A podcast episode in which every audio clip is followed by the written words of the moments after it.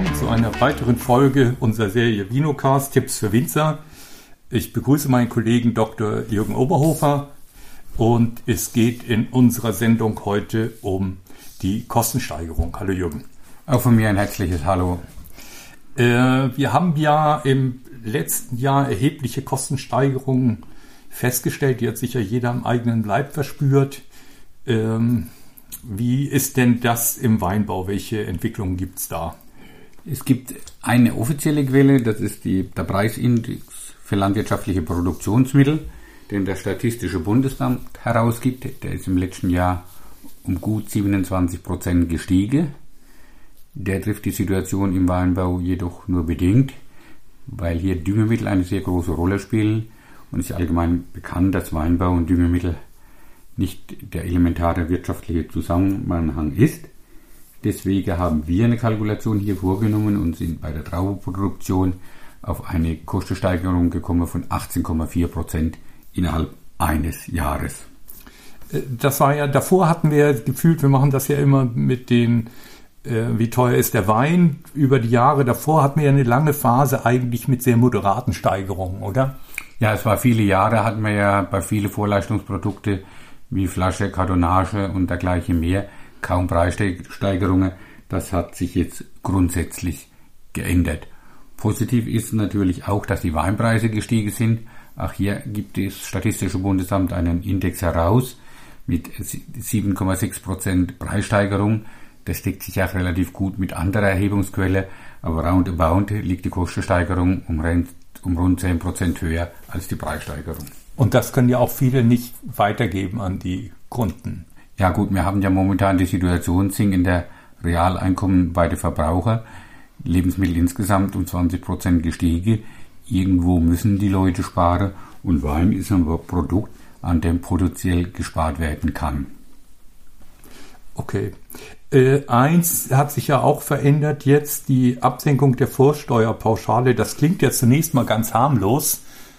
Ja, die Umsatzsteuerpauschalierung hat sich ja prinzipiell geändert. Betriebe über 600.000 Euro Nettoumsatz sind ja komplett aus der Pauschalierung herausgefallen. Für die anderen Betriebe unter 600.000 Euro Nettoumsatz wurde ja die Pauschale zweimal gesenkt, 22 und 23 in der Summe der zwei Jahre um 1,7 Prozent. Das klingt gar nicht so viel. Das wirkt sich aber mit dem Faktor 4 auf den Gewinn aus, weil ich für einen Euro Gewinn zu machen, vier Euro Umsatz brauche. Und deswegen brauche ich für einen Euro Gewinn diese vierfache Faktor an Mehrwertsteuerverlust. Und das macht bei einem Betrieb, der vorher 100.000 Euro Gewinn hatte, sinkt der Gewinn allein aufgrund der Absenkung der Umsatzsteuerpauschalierung um 6,8 Prozent, also sprich um 6.800 Euro, wenn alles andere gleich geblieben wäre, also ohne jegliche Kostensteigerung, nur wegen der Umsatzsteuergeschichte haben wir einen Gewinnrückgang von 6,8 Prozent in den Betrieben in den letzten beiden Jahren. Wenn ich pauschaliere. Wenn ich pauschaliere und bei den äh, Betrieben, die aus der Pauschalierung herausgefallen sind, ist die Rechnung nicht ganz so eindeutig. Da hängt es von der Investitionssumme ab. Aber die Größenordnung ist, der, ist ähnlich. Das läuft mehr oder minder aufs Gleiche heraus, keine wesentlichen Unterschiede. Also haben wir die, die Gewinne gehen zurück. Kann man das so sagen, so allgemein? Ist das sind, unterscheiden sich da die Weinbaugebiete? Wie ist die Situation? Also ich gehe absolut in, den, in dem aktuellen Jahr und von rückläufigen Gewinne aus. Wir kommen aber aus einer sehr starken Position. Für die Statistik über 20 Jahre über die Entwicklung der Gewinne der Weinbaubetriebe in Deutschland. Und wenn man da einfach mal vergleicht, in Württemberg hat sich ja in den letzten 20 Jahren gar nichts getan. Da sind gewisse Schwankungen, aber keine Tendenz drin. Und hier in der Pfalz hatten wir im Durchschnitt der letzten 20 Jahre eine Gewinnsteigerung von knapp 5%. Also wir müssen wirklich sehr froh sein, Pfalz und Rheinhesse auch, dass wir sehr gestärkt in diese jetzt kommende wirtschaftliche schwierige Situation reingehen. Andere Anbaugebiete, ich nehme auch Baden und Franken dazu, da hat ja vorher schon die Küche gebrannt und da wird es natürlich jetzt ganz, ganz heiß. Ich frage mal, warum brennt die Küche bei uns weniger? Weil einfach die Anpassung größer war. Bei uns waren vor, um das Jahr 2000 enorm wirtschaftliche Probleme.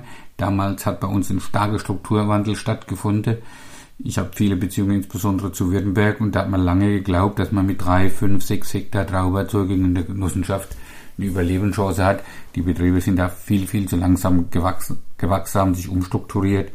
wie auch die Flurbereinigung bei uns war da ein wesentlicher Beitrag. Bei uns sind Betriebsstrukturen entstanden mit einer Schlagkraft, wie sie noch meine Beginn meiner Dienstzeit hier unvorstellbar gewesen wären. Ja, das stimmt. Ist denn weiter betriebliches Wachstum, also ich sag mal, oder, oder Wachstum, äh, mehr Fläche, ist das weiter die, die Lösung Nummer eins? Ja, Bernhard, da spricht ein ganz wichtiger Punkt an. Das war eigentlich in der, im Weinbau bei uns die Rettung der letzten 20 Jahre und der Landwirtschaft schon immer äh, wachsen oder weichen. Der Spruch hat schon immer gegolten. Das war eigentlich schon immer die Lösung der Probleme der Landwirtschaft und des Weinbaus. Jetzt ist so, dass wir, ich habe mal Kalkulationen gemacht, ich habe viel größere Kursdurchgänge zwischen, wenn ich wachse von 5 auf 20 Hektar, wie wenn ich dann weiter wachse von 20 auf 60 Hektar. Also die Sprünge, Sprünge der großen Kosteneinsparung haben die Masse der Betriebe bei uns hinter uns. Von dem her wird das allein nicht zur Lösung des Problems beitragen. Nichtsdestotrotz werden die Betriebe trotzdem weiter wachsen, weil jetzt, wo die wirtschaftliche Situation schwieriger wird, jedes Prozent Kosteneinspeigerung doch normal nötig ist mitzunehmen. Wie ist das mit Pachtpreisen? Sind die da auch äh, so zu, zu, berücksichtigen? Ich formuliere das mal neutral. Pachtpreise ist natürlich ein sehr, sehr heißes Thema und der Markt regelt das. Ich bin da mittlerweile auch aufgrund meiner langjährigen Erfahrung sehr entspannt. Ich verfolge das gern so im Internet, die Pachtpreise. Wenn ich 20 Jahre zurückdenke, da wurden Württemberg Preise bezahlt, die waren jenseits von gut und böse. Habe gerade die Woche in Annonce gelesen, gelesen in Württemberg, drei Jahre pachtfrei die erste. Nicht für Neuanlage, sondern das erste drei Ertragsjahre, dass überhaupt jemand die Anlage übernimmt. Also der Markt regelt das schon und die Preise werden sich entwickeln, wie sie sich entwickeln. Da nimmt keiner drauf Einfluss. Der Markt regelt das. Da bin ich sehr optimistisch. Okay, gut. Ähm, so kann man es auch sagen. Welche Möglichkeiten habe ich denn noch, dass, dass ich anpasse? Ja, also die, es gibt natürlich viele Möglichkeiten im Detail, aber der große Wurf wird uns nur durch eins möglich sein, nochmal eine deutliche Kostensteigerung und das ist der Minimalschnitt. Und da lassen mich vielleicht erstmal kurz zum Thema Löhne kommen. Jeder spricht ja momentan über die Kostensteigerung auf der Vorleistungsseite wie Materialien, Flasche als Beispiel. Wenn man sich die Weltmarktpreise für alle Rohstoffe anschaut, Eisenstickel waren ja auch so ein Thema oder sind ein Thema. Wenn man sich Metall mit Weltmarktpreise anschaut, die sind alle die Kurve relativ gleich. Sie können sie vergleichen mit den Dieselpreisen an der Tankstelle. Da hat man ja auch mal 2,20 zwischendurch und liegen jetzt bei irgendwo bei 1,55, 1,60. Wir sind weit über dem Höhepunkt hinüber und so sehen die Kurve nahezu für alle Rohstoffe aus.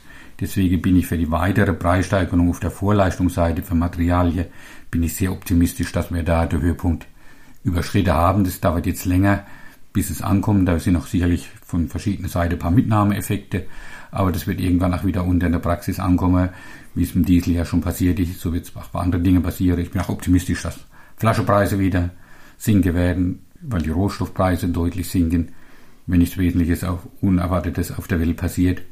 Aber bei einem werden wir dauerhaften Kostensteigerung haben, das sind die Löhne. Wir haben ja die Mindestlöhnerhöhung jetzt gehabt auf 12 Euro, wobei die 12 Euro nur die halbe Miete sind. Es kommt ja nochmal die Lohnnebenkosten hinzu. Dann liege ich bei 14,40, wenn ich die Lohnnebenkosten dazu rechne. Und wenn ich dann noch irgendwelche Verlustseite, Boni und dergleichen, auch wenn es nur Kleinigkeiten sind, denen die Aushilfskräfte gegeben wird, dann bin ich schon schnell bei 16, 17 Euro die Stunde für Aushilfskräfte. Und wenn ich dann uns vergleiche mit Südafrika, da habe ich zum Beispiel jetzt gerade einen Bericht gelesen, die haben einen Mindestlohn im Weinbau von 1,50 Euro.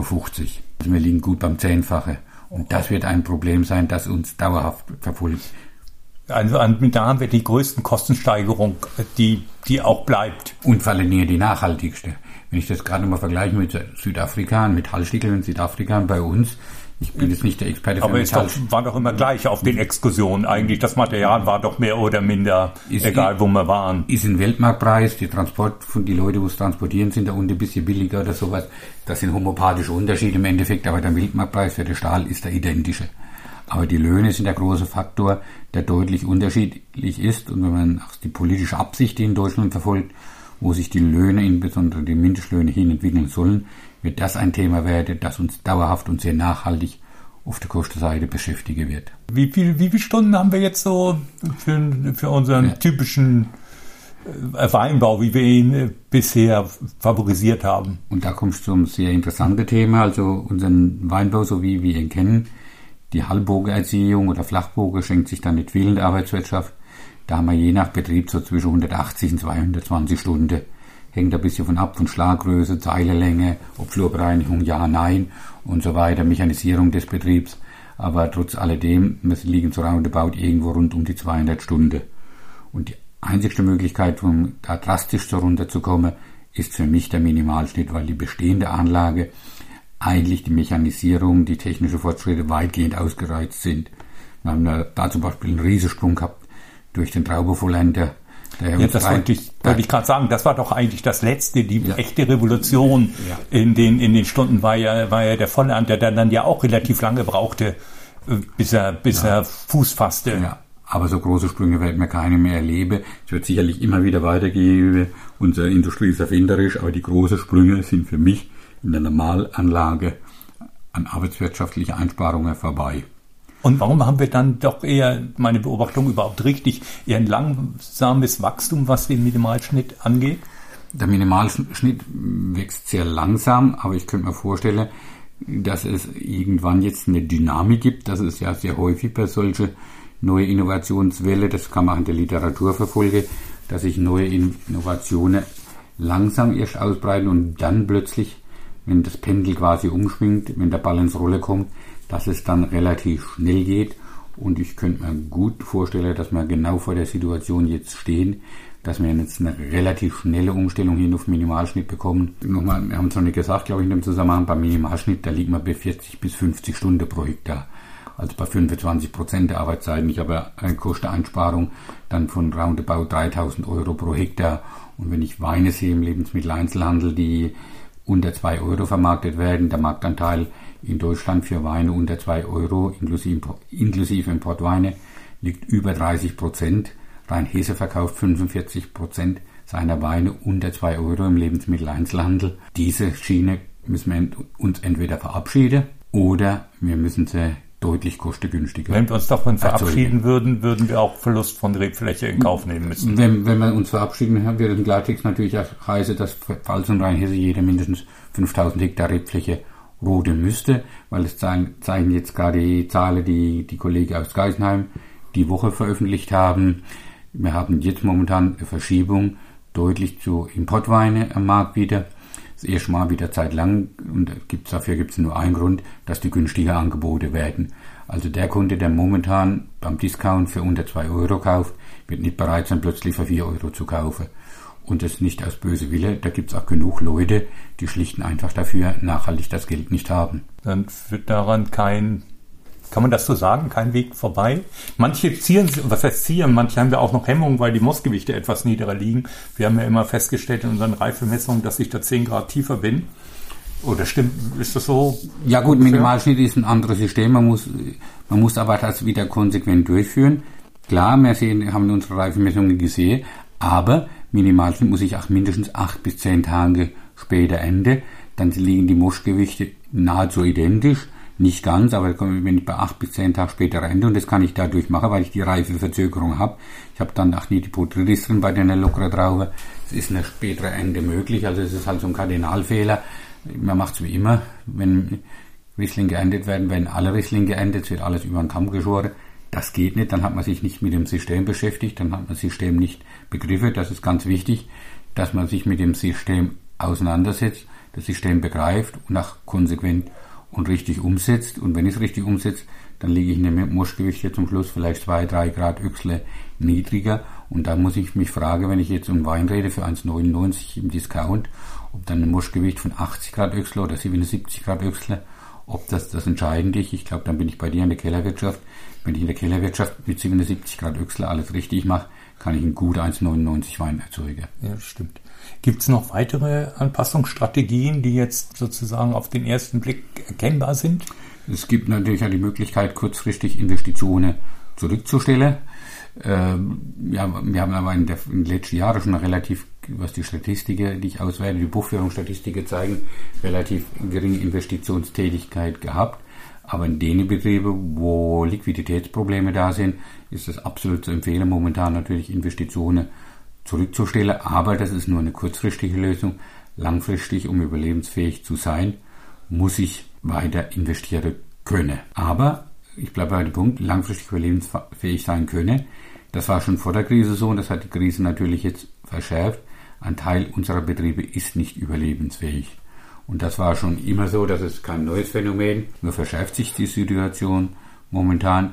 Es werden mehr Betriebe im Rahmen des Strukturwandels, der Regel halt durch den Alterswandel, durch den Generationswechsel werden einige mehr ausscheiden müssen als geplant. Und da ist es wichtig, dass man die ganze Geschichte positiv angeht.